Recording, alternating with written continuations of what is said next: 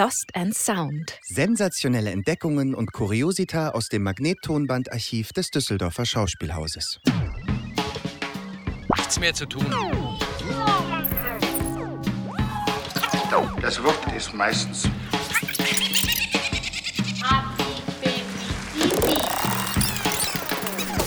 Folge 3 Elektra Stimmen. Liebes Publikum, meine sehr verehrten Zuhörerinnen und Zuhörer, herzlich willkommen zu Lost in Sound, dem Theaterpodcast. Mein Name ist Janine Ortiz. Ich arbeite als Dramaturgin hier am Düsseldorfer Schauspielhaus. Und neben mir sitzt André Kaczmarczyk, Regisseur und Schauspieler des Ensembles. Und wir präsentieren Ihnen heute wieder ein neues, respektive ein altes Band. Ja, hallo. Hallo André, welche Bandnummer hast du denn heute für uns mitgebracht? Ja, ich muss es leider sagen, ich habe auch heute keine Bandnummer für dich, Janine. Oh nein, warum nicht? Es kommen, keine Sorge, auch Bänder mit Bandnummern, um dich fröhlich und glücklich zu stimmen. Ähm, ich brauche meine Nummern. Ja. Ähm, nein, diese Bänder, diese Pappkisten waren nur bezeichnet mit Elektra und es waren gleich vier an der Zahl, ähm, auf denen man Chöre, Sprechchöre, äh, Gesangsstimmen und auch Musik hört. Und was für Musik? Ähm, nun, es handelt sich um. Komm, sprich's aus. Einige Panflöten, ja. Zimbeln, Trommeln, äh, aber auch. Klanghölzer? Klanghölzer? Ah. Nein, es gibt ähm, natürlich auch. Äh, naja, lassen wir das. Also da kommt auf jeden Fall zusammen, was zusammen gehört. Aber jetzt klingt es so, als würden wir uns über die Musik lustig machen. Die ist nämlich eigentlich sehr, sehr schön. Wir haben es also mit Aufführungsbändern zu tun und nicht mit einem Gesamtmitschnitt. Und du hast daraufhin beschlossen, ein Hörspiel zu kreieren. Erzähl doch mal. Ja, es wäre etwas lose gewesen, diese Bänder einfach so abzuspielen, weil sie sich dann doch an dem Handlungsfaden natürlich orientieren, der in dem Stück vorgekommen ist. Und deswegen habe ich mir aus dem Archiv die Textfassung geben lassen und eine kleine Strichfassung gemacht und auf der Grundlage die Stimmen des jetzigen Ensembles auf die Stimmen des damaligen Ensembles treffen lassen. Es sind drei Personen, die uns hier im Studio besucht haben, nämlich Judith Bohle, Felicia Chin-Malensky und Kilian Land. Und sie sprechen die Rollen von Elektra, Orestes und Chrysotemis. Und jetzt musst du uns natürlich noch sagen, um welche Inszenierung handelt es sich denn? Ja, 1974 hat in der Regie von Kai Brag dieses Stück seine Aufführung gefunden und der Sophokles wurde übersetzt von Klaus Bremer. Ja, Janine, das ist ja doch eine sehr komplexe Geschichte mit den Griechen und ihren Göttern und Familien, die sich da bekämpfen, bekriegen und aneinander rächen. Wir haben es also bei der Geschichte von Elektra mit dem Tantalidenfluch oder auch dem Atridenfluch zu tun. Erzähl doch mal ein bisschen die Verwicklungen, ähm, die uns da so erwarten. Das ist gar nicht so leicht, denn es handelt sich um eine Familiensaga, die sich mindestens über vier Generationen erstreckt und die ihren Ursprung hat mit dem Halbgott Tantalos. Der ist nämlich bei den Göttern auf, den, auf dem Olymp zum Gastmahl eingeladen und er wagt es, den Göttern den Ambrosia zu stehlen, also den Nektar, der sie jung und unsterblich macht. Und nicht nur das, er stellt zudem die Götter auf die Probe. Er will nämlich ihre Allwissenheit testen und da fällt ihm, muss ich leider so sagen, nichts Besseres ein, als seinen eigenen Sohn zu töten, zu kochen und den Göttern zum Mahl zu servieren. Der Sohn, der passenderweise Pelops heißt. Warum passend? Weil das an das Wort Klops erinnert? Ja. Okay, vielen Dank für diesen qualifizierten Beitrag. Jedenfalls, er wird entdeckt, die Götter verfluchen ihn und nicht nur ihn, sondern auch seine Nachkommen, die daraufhin sich gegenseitig in einer sich ja scheinbar ewig fortsetzenden Reihe von Racheaktionen umbringen und Elektra ist die Urenkelin des besagten Tantalos. Ja, übrigens wurden in, der, in dieser Familie Übrigens wurden in dieser Familie mehrfach äh, Söhne gekocht und zum Male vorgesetzt. Nicht nur den Göttern, auch Familienmitgliedern. Also wir haben es mit einer sehr blutrünstigen und nun sagen wir mal leicht geschmacksverirrten, zumindest was das Essen betrifft, Familie zu tun. Es sind Kannibalen, sagen wir es doch, wie es ist. Na gut. Ja, also jedenfalls, Elektra hat noch drei Geschwister. Das ist einmal der jüngere Bruder Orestes, dann die Schwester Chrysothemis und eine weitere Schwester, Iphigenie. Und es ist so, dass die Kinder nun den Mord am Vater beobachten. Und zwar kehrt der Vater Agamemnon aus dem Krieg heim und wird von seiner Frau Clytemnestra und deren Liebhaber Ägisthos erschlagen. Und dieses Unrecht will Elektra rächen. Und das kann sie zunächst nicht, denn sie ist noch sehr jung und sie sendet daraufhin den Bruder Orestes ins Exil, wo dieser mit einem ihr vertrauten Menschen, einem Erzieher, aufwächst und dann eben, wenn er erwachsen ist, diese Rache vollziehen soll. Dazu muss man sagen, Clytemnestra hat durchaus Grund, ihrem Gatten zu zürnen, denn dieser hat, als er auf Kriegsfahrt war, die Tochter Iphigenie in Aulis den Göttern geopfert, denn die günstigen Winde haben ihn verlassen. Er kam also nicht weiter und da stand das Wohl des Staates, das Wohl einer Kriegsunternehmung gegen das Leben einer Einzelnen, nämlich dieser Iphigenie, die daraufhin zumindest ist das eine Variante des Mythos geopfert wird und das ist ja auch in zahlreichen Dramen und Opern auf die Bühne gekommen. Und das ist also in wirklich allerkürzester Kurzform der Atridenfluch. Ja, Wahnsinn. Und da wird sich abgeschlachtet und gemordet, dass das Blut nur so rauscht. Absolut. Und wenn Sie jetzt denken, das erinnert mich doch an Game of Thrones. Ja, stimmt. Gewisse Motive hiervon wurden in die Serie übernommen. Und da sieht man mal wieder, Netflix gucken lohnt sich nicht. Hören Sie lieber unseren Theater Podcast. Wobei ja nicht nur Netflix dort abgekupfert hat, sondern.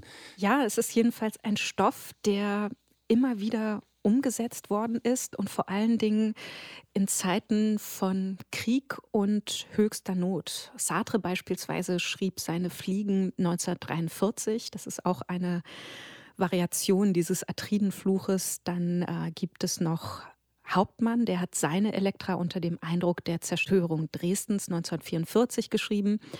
Und schon in der Antike gibt es mindestens drei Elektra-Adaptionen, also einmal innerhalb der Orestie des Aeschylos und dann noch eine von Euripides und eben die von so Sokrates, will ich jetzt sagen. Sophokles. Sophokles. Ja, es ist kompliziert. Vielleicht von Sophokles einmal ganz geschwind ins Heute und Hier und Jetzt. Äh, wir haben ein paar Zuschriften erhalten hier in unserer Leserbriefecke, die ich jetzt hiermit eröffne. Ähm, ja. Und die haben sich mit einem Wunsch an uns gewandt, Janine. Ja, und zwar kam der Wunsch auf nach Fotos der Inszenierung, über die wir hier im Podcast sprechen. Und diesen Wunsch wollen wir gerne stattgeben. Das heißt, wenn Sie ab sofort auf die Homepage gehen, www.dhaus.de und sich da zu unserem Podcast durchklicken, dann können Sie zu jeder Folge zwei oder drei Fotos jeweils sehen, die die besprochene Inszenierung abbilden und unsere Elektra, die wir heute zum Thema haben, in einer Ausstattung von Thomas Richter von Gasch, der hier Ausstattungsleiter war in den 1970er Jahren, ist eine sehr reduzierte, sehr elegante Inszenierung. Und da sehen Sie natürlich auch die Schauspielerinnen und Schauspieler, die damals die Rollen auf der Bühne verkörpert haben. Ja, und jetzt ist es doch Zeit reinzuhören. Band ab.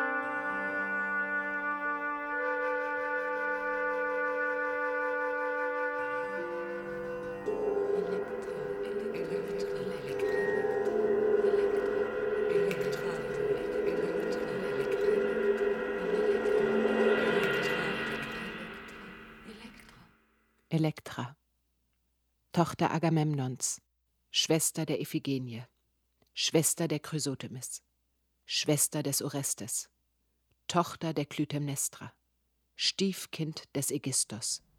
Elektra, Elektra, Elektra, Elektra, Elektra, Tochter des gemordeten Agamemnon. Jenes Agamemnon, der nun, da Troja gefallen war, siegreich heimkehrte und nichts wusste von den Vorgängen während seiner Abwesenheit. Vater Agamemnon, von Clytemnestra und Ägistos mit geheuchelter Freude empfangen, verlangte von der Fahrt ermüdet und vom Wege durch das Land bestäubt nach einem erquicklichen Bade. Und Clytemnestra erklärte liebreich, dass ein warmes Bad längst für ihn bereitgehalten sei. Der König Agamemnon betrat ahnungslos das Badegewölbe seines Palastes, legte Panzer, Waffen und alle Gewande ab und bestieg wehrlos und entkleidet das Wasser. Da brachen Ägistos und Clytemnestra aus ihrem Verstecke hervor, warfen ihm ein fest gewundenes Netz über den Leib und durchbohrten ihn mit wiederholten Dolchstichen. Die Frevler versäumten auch nicht schnell ihre Herrschaft zu befestigen. Alle Ehrenstellen, alle Kriegsämter wurden unter ihren treuesten Anhängern verteilt. Elektra und Chrysothemis betrachteten sie als gefahrlose Weiber. Und der junge Orestes schien fast vergessen.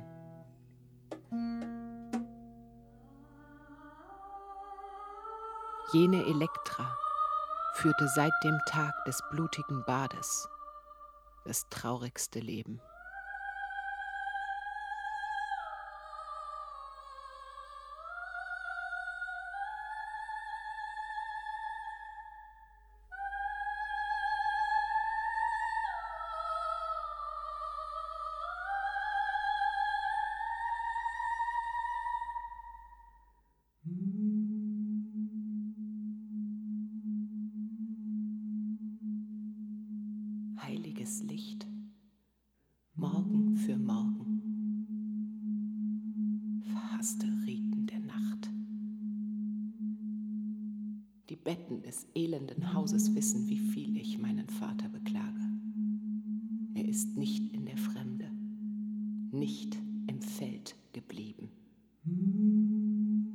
Mutter und Ägistos spalteten wie Holzfäller die Eiche mit dem Beil seinen Kopf. Vater, schändlich, kläglich gestorben. Wie die Nachtigall, die ihre Jungen verlor, lasse ich nicht ab zu klagen. Ich schreie. Solange ich die hellstrahlenden Sterne sehe oder den Tag, schreie ich die Klage hinaus für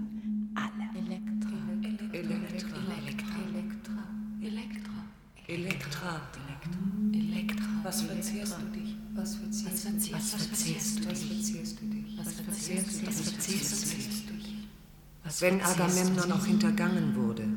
Wenn er auch von der verschlagenen Mutter gefangen wurde. Wenn er auch von Verbrecherhand verraten wurde. Wenn die Täter auch zu beseitigen sind. Wenn es recht ist, das zu sagen. Wenn es recht ist. Wenn es recht ist, das zu sagen. Wenn es recht ist, das zu sagen. Wenn es recht ist, das zu sagen. Wenn es recht ist, das zu sagen. Helft! räche den Mord an unserem Vater. Schick meinen Bruder.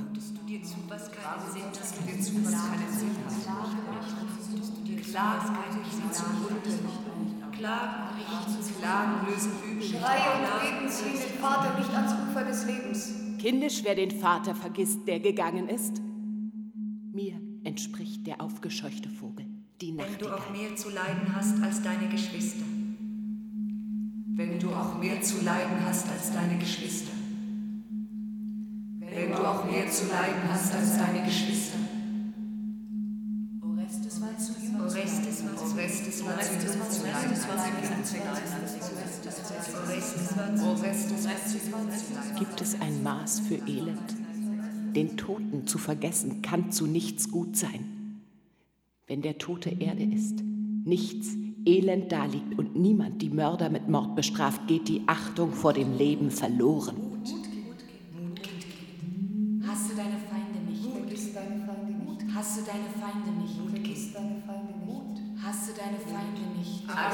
Agamemnons Sohn, Hasse deine Feinde nicht. Vergiss deine der bei Feinde. Krisa an der Küste wohnt. Vergiss deine Feinde nicht. Hasse deine Feinde nicht. Die Zeit, Zeit kommt dir entgegen. Zeit kommt dir entgegen. Zeit kommt dir entgegen. Zeit kommt dir entgegen. Die Zeit kommt mir entgegen. Die Zeit kommt mir entgegen. Ich kann nicht anders. Zuerst erlebte ich das Verbrechen meiner Mutter. Lebte ich in meinem Haus mit den Mördern meines Vaters. Sie befehlen mir. Sie bestimmen, was ich zu entbehren habe. Ägistos auf dem väterlichen Thron in Agamemnons Gewändern. Und die äußerste Frechheit, den Mörder im Bett des Kläglicher Laut. Vaters mit der Mutter. Kläglich im väterlichen Bett. List, die das erdacht hat. Wer auch immer die Täter gewesen sind. Als die Beile auf ihn zuschwammen. Liebe, die tötete. Nach der Heimkehr. Kläglicher Laut. Als die Beile auf ihn zuschwammen. Wer auch immer die Täter gewesen sind. Liebe, die tötete. List, die das erdacht hat. Sie, die angeblich vornehme Frau, fährt mich an. Bist du die Einzige, der der Vater gestorben ist? Hat niemand anders Grund zum Trauern? Nur wenn sie hört, Orestes kommt, verliert sie die Beherrschung und schreit. Hast du nicht aus meinen Händen Orestes gestohlen? Das erdacht hat. Warte auf Orestes, dass er dem Zustand ein Ende macht. Ich gehe zugrunde. Unmöglich, ihr Stimmen klaren Kopf zu behalten oder zu vertrauen. du? Stürzt dich in dein. In Unglück auf Unglück. In Unglück auf Unglück. In Unglück auf Unglück auf Unglück. Unheil zwingt Unheil In anzurichten. Unglück auf Unglück. Schrecklich. In Unglück auf Unglück. Missmut In als Unglück auf Unglück. Missmut als Waffe. Was führst du wieder für Reden, Schwester? Weigerst du dich zu lernen, dich nicht sinnlos deiner Wut zu überlassen? Ich weiß von mir, die Umstände tun weh. Wenn ich Macht bekäme, zeigte ich, was ich denke. Mutig ist meine Entscheidung nicht. Mutig ist deine. Aber um frei zu leben, muss ich mich an die Ordnung der Mächtigen halten. Widerlich, dass du Partei für die Mutter nimmst. Sie hat dir beigebracht, was du mir beibringen willst. Nichts, was du sagst, kommt von dir. Entscheide dich. Denk unmöglich wie ich oder vergiss den Vater. Wenn du Macht bekommst, zeigtest du deinen Hass. Das ist Feigheit. Du Hasserin hast nur mit Worten. Dem Verhalten nach gehörst du zu den Mördern des Vaters. Ich gebe denen, die zu sagen haben, nicht nach. Versorgt sein gefällt dir. Mir etwas zu tun, zu dem ich stehen kann. Ich verzichte auf die Art Achtung, die man dir erweist, wie du, wenn du nachdenkst. Wo es möglich Ich habe gehört, was dir droht.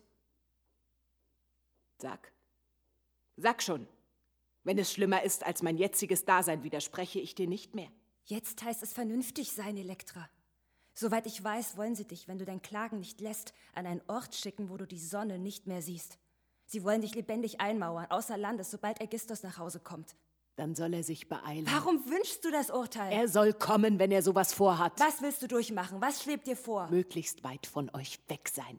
Anpassung ist deine Sache, nicht meine. Wir sollten scheitern, wenn es Sinn hat. Wir scheitern, wenn die Rache für den Vater es mit sich bringt. Du lässt dich nicht überzeugen. Nein, ich möchte nicht leer von Überlegungen sein. Dann gehe ich. Mutter schickt mich zu Vaters Grab, Zum Grab ihres Feindes? den sie umgebracht hat, willst du sagen. Welcher Freund hat sie überredet? Wer hat das veranlasst? Ich habe gehört, sie hat von einer zweiten Heirat mit dem Vater geträumt. Mit deinem und meinem. Danach hätte er am Herd seinen Herrscherstab befestigt, den jetzt Ägistos trägt. Oben aus dem Herrscherstab sei ein Zweig gewachsen, der seinen Schatten auf das ganze Land geworfen hat. Mehr weiß ich nicht. Außer, dass sie mich schickt, weil sie der Traum erschreckt hat. Ich bitte dich, hör auf mich. Geh nicht sinnlos zugrunde. Wenn du nicht auf mich hörst, steh dir bevor, was ich gesagt habe. Du, Liebe, was du trägst, tu nicht aufs Grab. Überlass die Geschenke dem Wind oder vergrabe sie. Überleg, ob Geschenke der Mörderin den Toten ehren. Bete zum Vater, dass sein Sohn Orestes sie besiegen kommt. Der bedrohliche Traum kommt von ihm. Schwester, mach, was ich gesagt habe, für dich, für mich und Vater. Du redest aus Achtung, Schwester. Ich mach's. Was richtig ist, braucht keine Auseinandersetzung. Wenn ich nicht Falsches sehe, Wenn ich nicht Falsches sehe, Greift die wenn mir nicht Gerechtigkeit jede zu. Einsicht fehlt, greift die Kraftvoll. Gerechtigkeit zu. wenn mir nicht Aus dem jede Hinterhalt Einsicht kommt fehlt. die Rache. Kind, Kind, in Kürze. Habe ich Mut in Kürze. Erinnert sich das Ball der Dem Traum nach. In Kürze. Erinnert sich der Vater der Führer der Griechen. Erinnert Dem sich Traum Ball der. Mörder an dich. Erinnert sich der Vater der Führer der Griechen an dich. Greift die Gerechtigkeit zu. Kraftvoll. Traum, der Mut macht gegen die Täter. Traum, der den Tätern Strafe ansagt. Wenn die Vorstellung der Nacht glücklich abläuft, gibt es Weissagungen. Wenn ich nicht Falsches sehe, wenn mir nicht jede Einsicht fehlt, greift die Gerechtigkeit zu. Kraftvoll. Aus dem Hinterhalt kommt die Rache. Traum, der Mut macht gegen die Täter. Traum, der den Tätern Strafe ansagt. Wenn die Vorstellung der Nacht glücklich abläuft, gibt es Weissagungen. Weissagungen.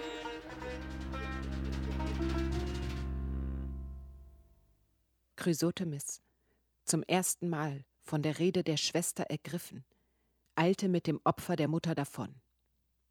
Sie hatte sich noch nicht lange entfernt. Da kam Clytemnestra aus den innern Hallen des Palastes und fing in gewohnter Weise an, ihre ältere Tochter zu schmähen. Du hast über mich verbreitet, ich gehe zu weit. Ich hätte kein Recht zu herrschen. Ich behandelte dich schlecht. Ich gehe nicht zu weit. Ich mache dir Vorwürfe, weil du mir welche machst. Der Vater. Dein Grund ist immer der Vater. Weil er durch mich gestorben ist. Durch mich. Ich streite es nicht ab. Auf meiner Seite war die Gerechtigkeit. Dein Vater, den du beklagst, ist der einzige Grieche, der deine Schwester opfern konnte. Er hat nicht die Schmerzen gehabt, als er sie zeugte, wie ich bei ihrer Geburt. Er hat sie getötet. Für die Griechen. Für Troja. Eine unväterliche Einstellung, findest du nicht? Ich finde ja. Auch wenn du anderer Ansicht bist.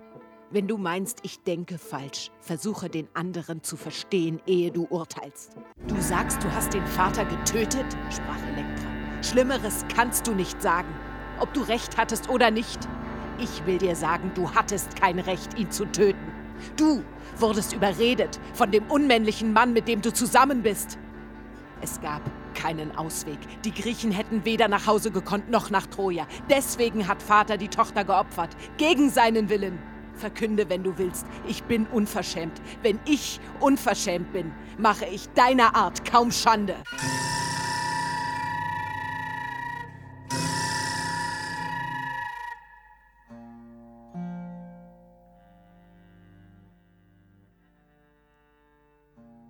Clytemnestra wandte sich von der Tochter ab und trat an den Altar des Apollo.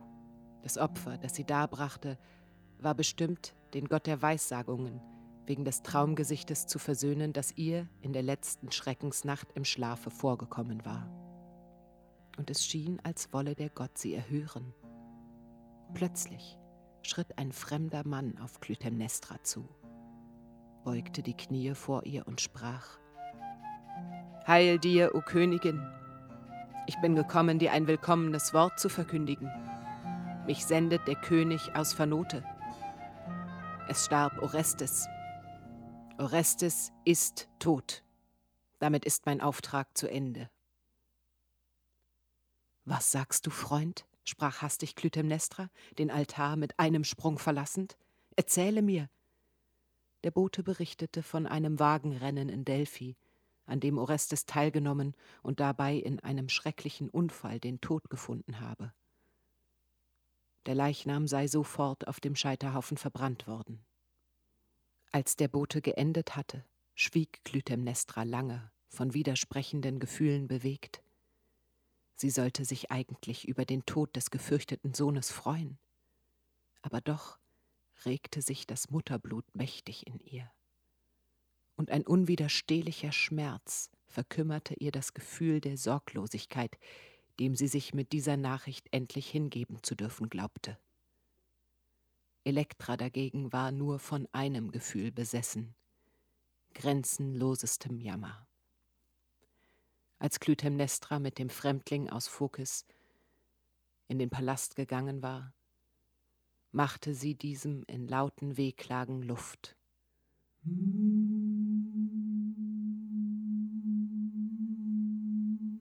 Wohin soll ich fliehen?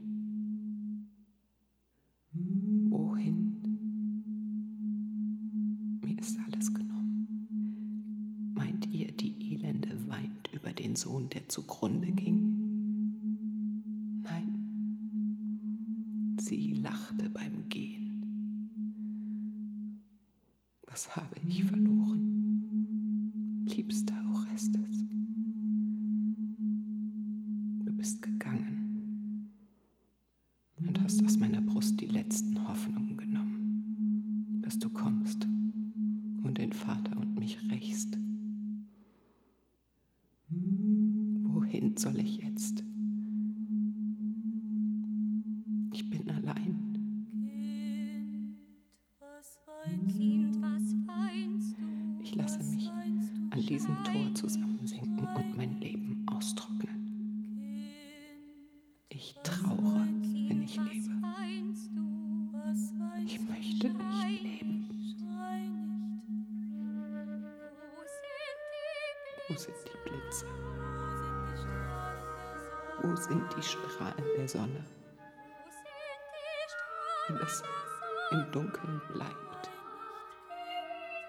Es nicht anders wird. Kind, was meinst du? Schrei nicht. Du vernichtest mich. Wenn du Hoffnung wächst, dass es anders wird, richtest du mich noch mehr zugrunde. Wir sahen es. Er wurde getötet, ich weiß. Alle müssen sterben. Er hatte einen Rächer. Ich Was du sagst, habe keinen Rächer mehr. wird elender. Wer elend ist, wird elender. Alle müssen sterben. Ich erfuhr es. was. Wer elend ist, wird elender. Ich erfuhr es. Ich bin es leid, Monat für Monat Abscheulichkeit über Abscheulichkeit. Lenke mich nicht mehr ab. Wo die Hoffnung ausblieb auf Hilfe vom Bruder.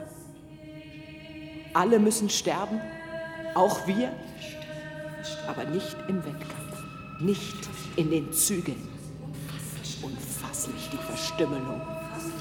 Er als Fremder, ohne meine Hände bestattet und ohne Totenklage von uns.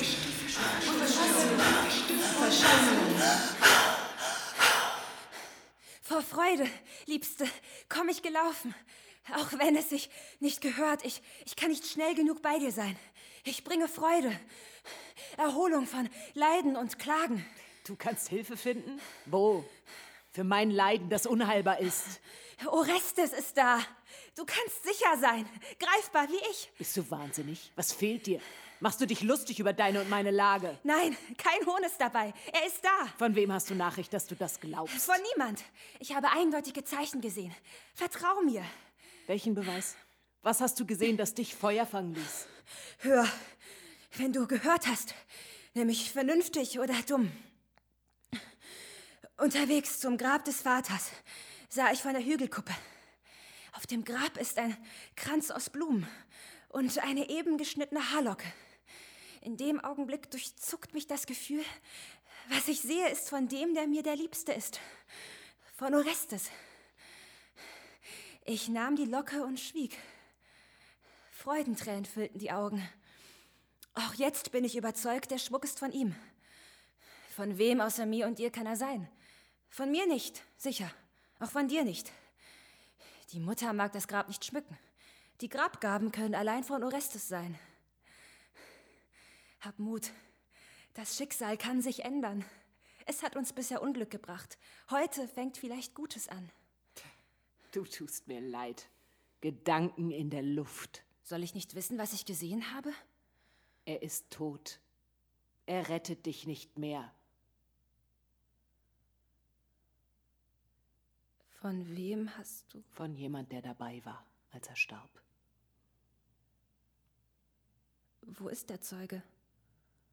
Im Haus, begrüßt von der Mutter. Von wem war der Schmuck auf Vaters Grab? Ich nehme an, jemand hat ein Andenken an Orestes hingelegt. Weg das Glück. Schwester, wenn du tust, was ich sage, schaffst du, was wir leiten aus der Welt.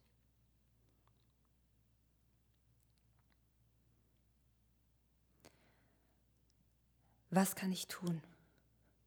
Auf dich nehmen, was ich sage. Wenn es hilft, sage ich nicht nein. Ohne Last kein Glück. Ich trage mit, soweit ich kann. Was Hilfe angeht, weißt du. Wir haben keine Freunde. Der Tod hat uns allein gelassen. Solange ich hörte, der Bruder lebt, hoffte ich, er kommt zu rächen. Jetzt, wo es den Bruder nicht mehr gibt, erwarte ich, dass du ohne Zögern mit mir den Mörder unseres Vaters tötest. Ägistos! Auf was willst du leichtsinnig warten? Wir haben den Beifall jedes Bürgers und Fremden, der uns sieht. Seht, die beiden Schwestern, Freunde, sie haben das väterliche Haus gerettet. Es lohnt sich nicht, für einen guten Ruf zu sterben. Ich bitte dich, bevor du uns zugrunde richtest und die Familie vernichtest, halt an dich. Woher nimmst du den Mut für deinen Vorsatz und forderst mich zur Hilfe auf? Begreifst du nicht? Du bist eine Frau, kein Mann. Du bist schwächer als die Gegner. Dass du abtust, was ich verlange, überrascht mich nicht. Ich habe damit gerechnet. Ich führe die Tat allein aus. Ich lasse sie mir nicht entgehen. Wenn du die Einstellung gehabt hättest, als der Vater Meine starb. Veranlagung war dieselbe, nur zu schwach noch. Versuch die Schwäche von damals zu finden. Du, du rätst aus dem Versteck. Der Nicht-Versteckten geht es schlecht. Ich beneide dich um deinen Verstand. Wegen deiner Feigheit hasse ich dich. Geh, du hilfst mir nicht. Ich helfe dir. Begreifst du nicht? Ich soll dem folgen, was du für richtig hältst. Wenn du vernünftig bist, gehst du voran. Schrecklich. Reden zu können, aber Falsches zu reden. Du triffst deinen Fehler. Gib zu, ich habe Recht. Auch Recht haben kann schaden. Ich will nach deinen Grundsätzen nicht leben. Ich führe meinen Vorsatz aus. Willst du nicht überlegen? Mein Entschluss ist längst gefasst. Dann kann ich gehen. Geh. Ich laufe dir nicht nach. Wenn ich deiner Haltlosigkeit nachlaufe, fehlt mir der Verstand. Wenn du annimmst, du bist bei Verstand, halt dich an ihn. Dann begreifst du mich, wenn du an deine Tat gehst.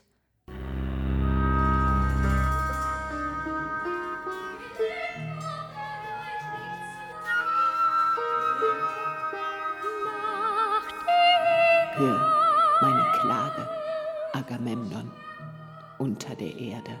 Zerrissen das Band der Familie. Zerrissen das Band Keine der Familie. Die den Streit der Kinder Keine schlichten Liebe. könnte.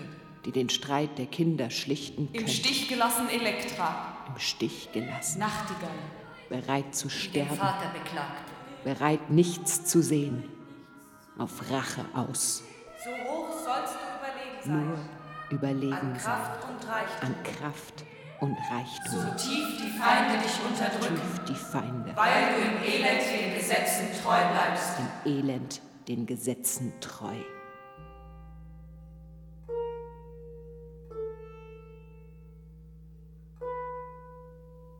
Lange noch nachdem die Schwester weinend davongelaufen war, kopfschüttelnd und mit beißenden Schmerzen hinter den linken Rippen. Lange saß Elektra Schwester der Chrysotemis da, noch immer verdüstert, taub, wund.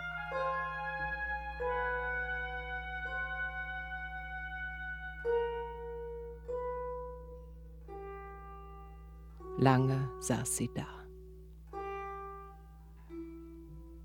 Unbeweglich.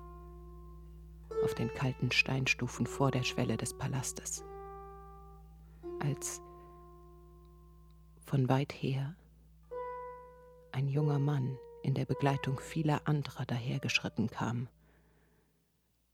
Mit einer Totenurne.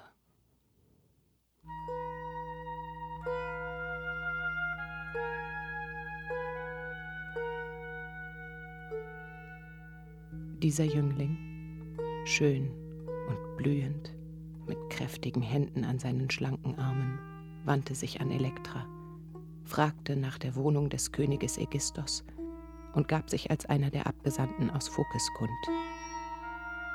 Man hat mir aufgetragen, über Orestes zu berichten. Er sprach, man hat mir aufgetragen, über Orestes zu berichten. Was zu, Was berichten, zu berichten, Fremder? Fremder? Ich bekomme Angst. Ich bekomme Angst. Wir bringen die Reste des Toten. In der Urne, wie du siehst. Ich sehe. Urne schließt seinen Leichnam ein. Bei diesen Worten erhob sich Elektra. Unbestimmt das Tempo ihrer Bewegung. Unbestimmt auch, ob kraftvoll oder schwankend.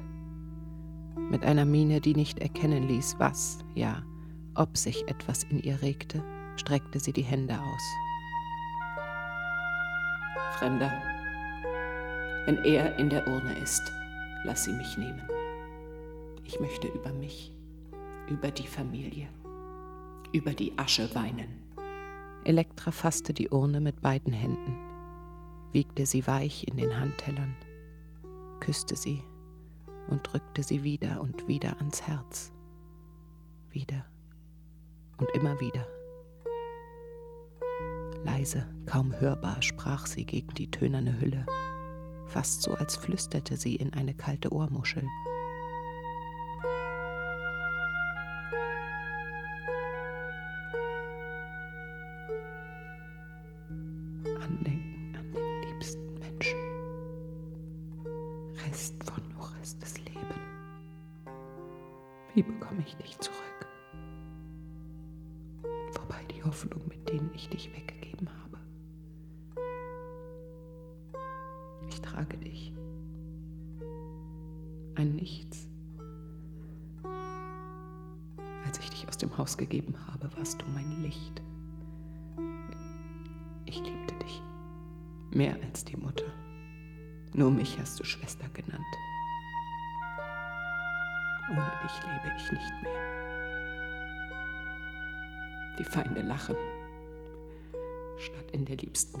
Kommst du als Asche und nutzloser Schatten. Nimm mich in dein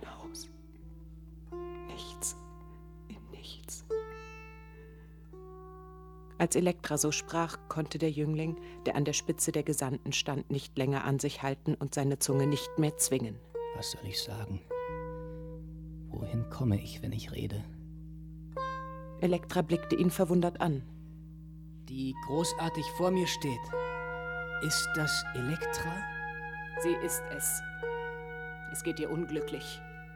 Dein Unglück trifft mich. Du? Rücksichtslos? erbarmungslos zugerichtet. Meinst du keine andere als mich? Fremder? Du. Ohne Rechte? Was siehst du mich an, Fremder? Was geht in dir vor? Ich habe nicht gewusst, wie es mir geht. Woran siehst du, wie es dir geht? An deinen Schmerzen. Du siehst weniger. Ich kann mir nicht vorstellen, dass es mehr gibt. Ich lebe mit den Mördern.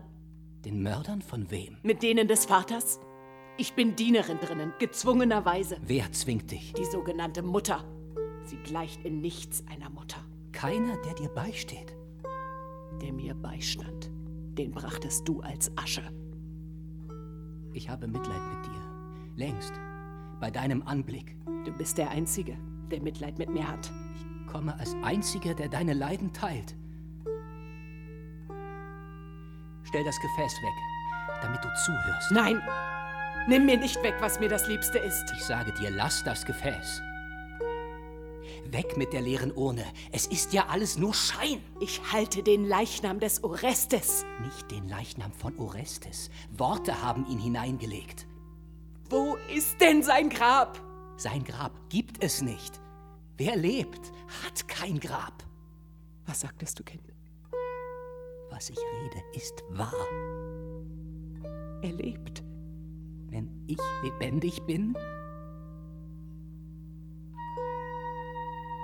du bist er.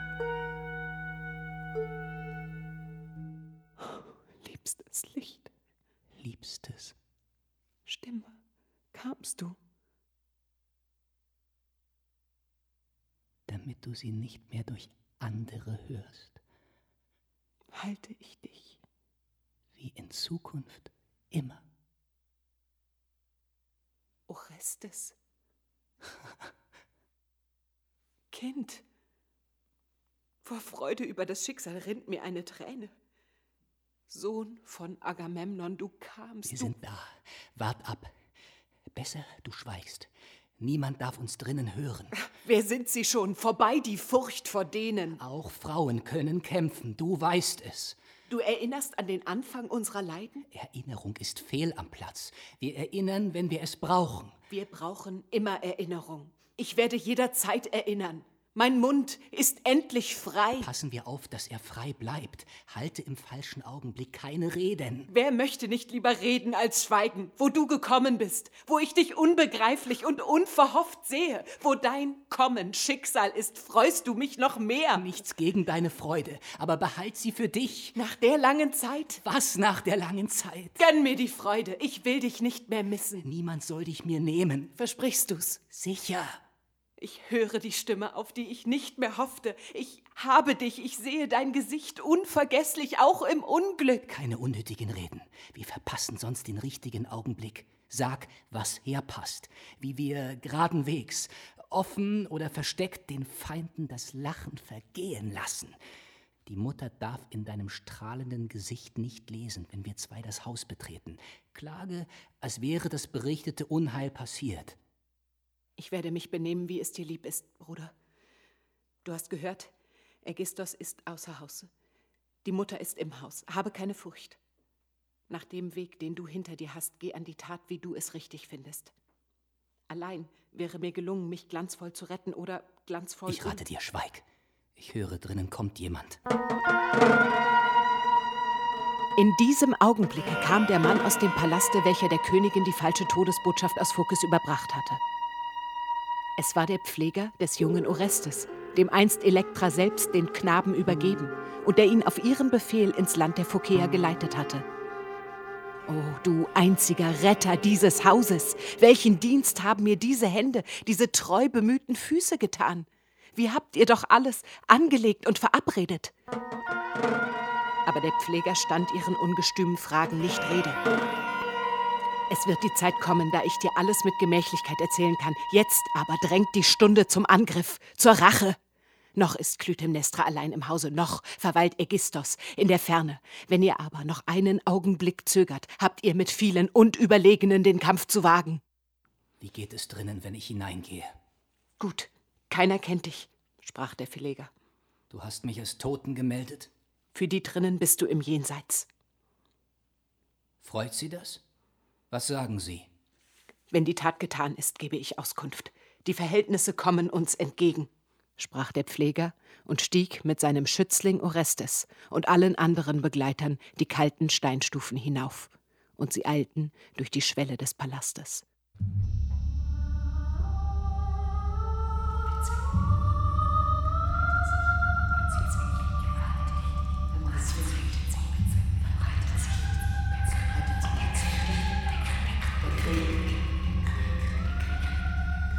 Unbezwinglich verbreitet sich gewalttätig der Krieg unter dem Dach, geht Verbrechen nach, die unentrinnbare Rache erfüllt bald meine gespannt Erwartung.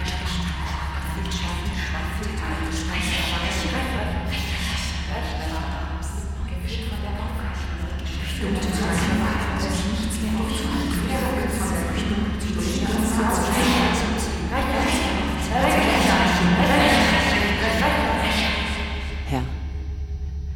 erhöre gnädig mich. Ich flehte oft zu dir, in den Händen, was ich hatte. Apollon, mit dem, was ich habe, bitte ich dich, werfe ich mich nieder, flehe zu dir, hilf unserem Plan ans Licht. Der unter der Erde lebt, der Tote entzieht seinen Mördern das Blut. Zur Vergeltung, der Tote, der unter der Erde lebt, zur Vergeltung, entzieht seinen Mördern das Blut. Der unter der Erde, der Tote, lebt, zur Vergeltung, entzieht seinen Mördern das Blut. Lebt, der Tote, der unter der Erde, zur Vergeltung, entzieht seinen Mördern das Blut. Der Tote, zur Vergeltung, lebt, der unter der Erde, entzieht seinen Mördern das Blut.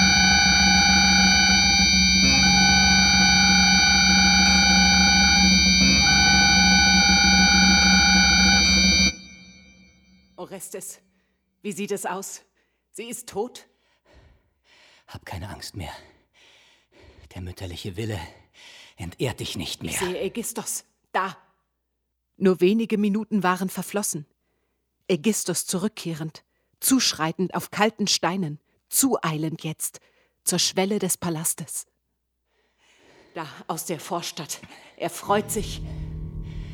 Geht ins Haus schnell jetzt. Das erste gelang. Auch das gelingt. Nur Mut. Wir gehen bis zum Ende. Geh nach deinem Plan. Ich gehe. Komm.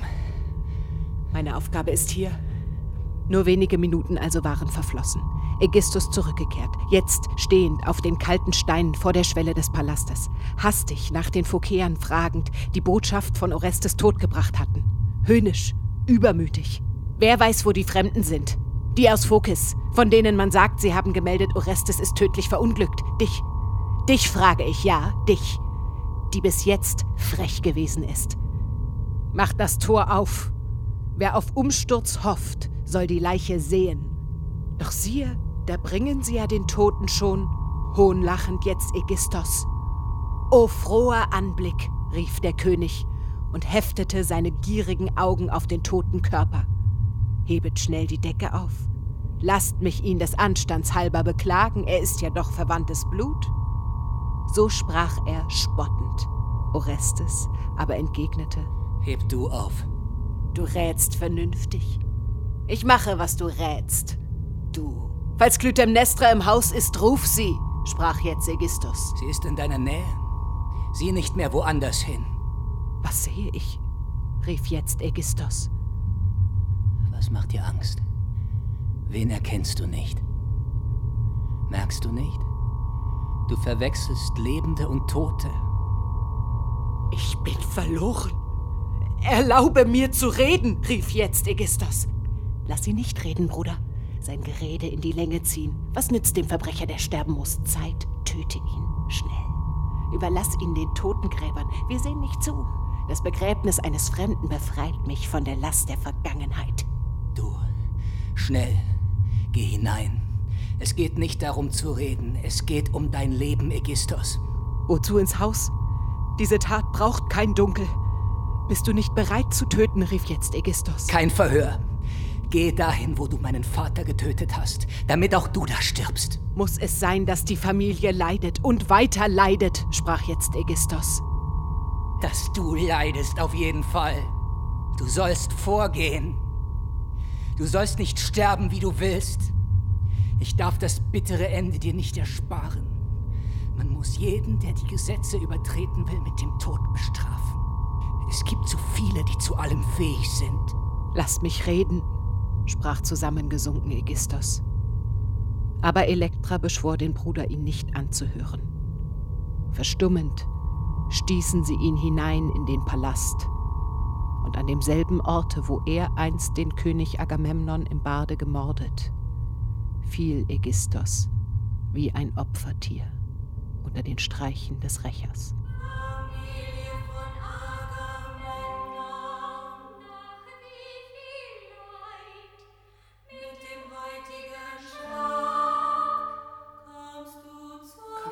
Familie von Agamemnon, nach wie viel Leid mit dem heutigen Schlag kamst du zur Freiheit.